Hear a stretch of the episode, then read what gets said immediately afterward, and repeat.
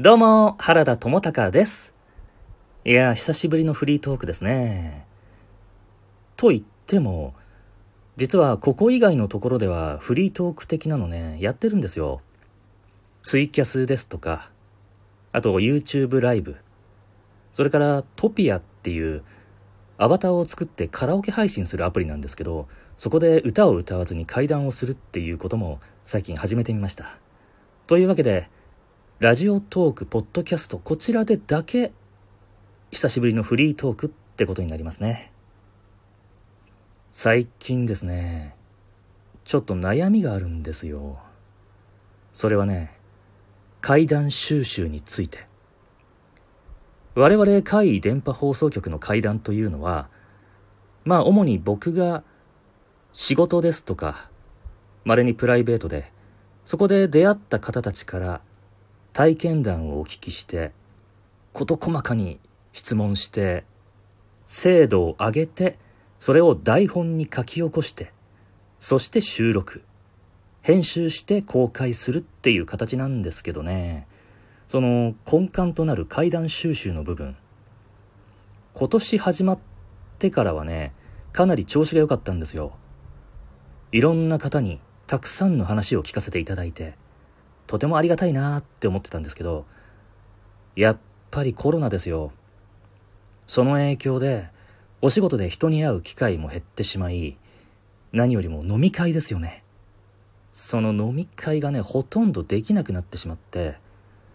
なので、4月あたりからはね、新しい階段を手に入れる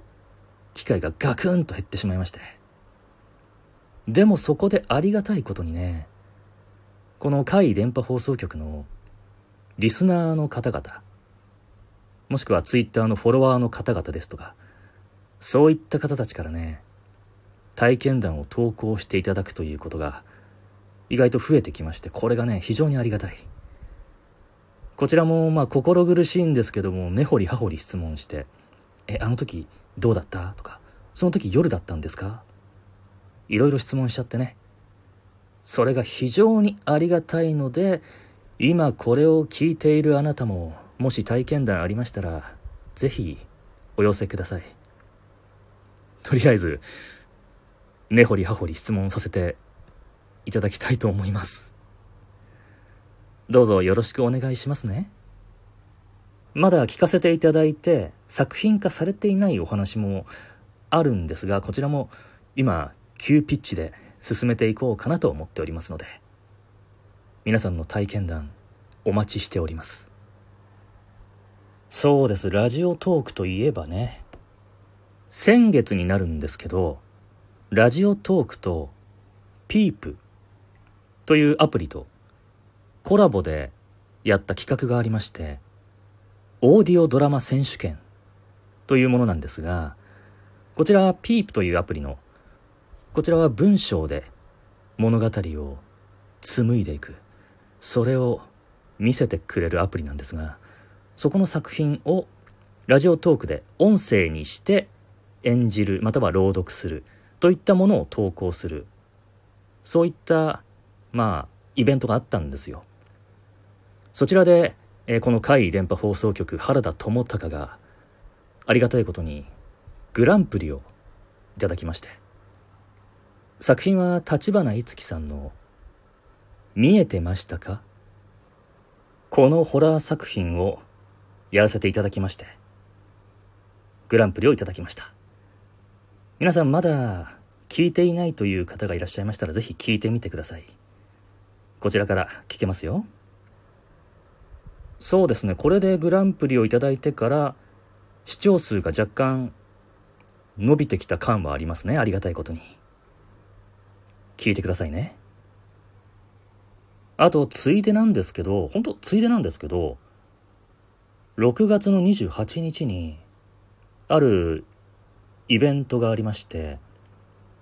異色会談という、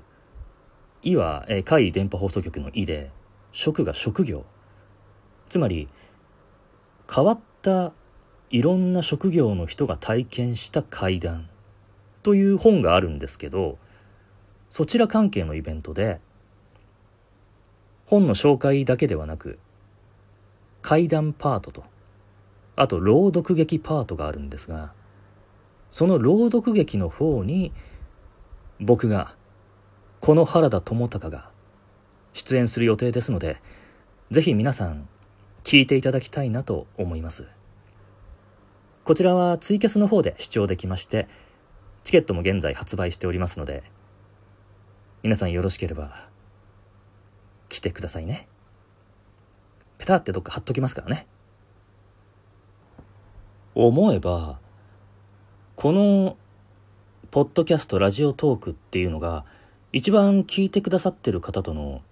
やりとりっていうのがないんですよね。他ではね、いろいろ感想をいただいたり、コメントいただいたり、もちろん階段も投稿していただいたりしてるんですけど、え、何かこう、ありましたら、なんか言ってよ。リクエストでも、階段でも、階段でも、階段でも、お待ちしてますよ。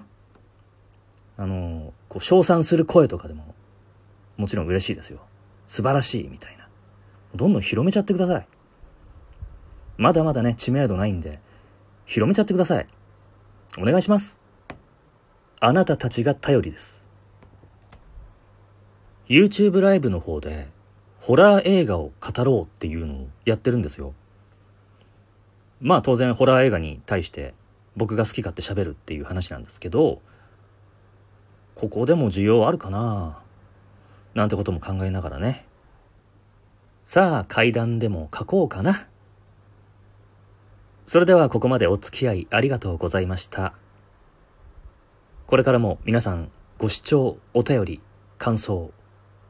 お待ちしてますよ。それでは、原田智隆でした。また聞いてくださいね。バイビー。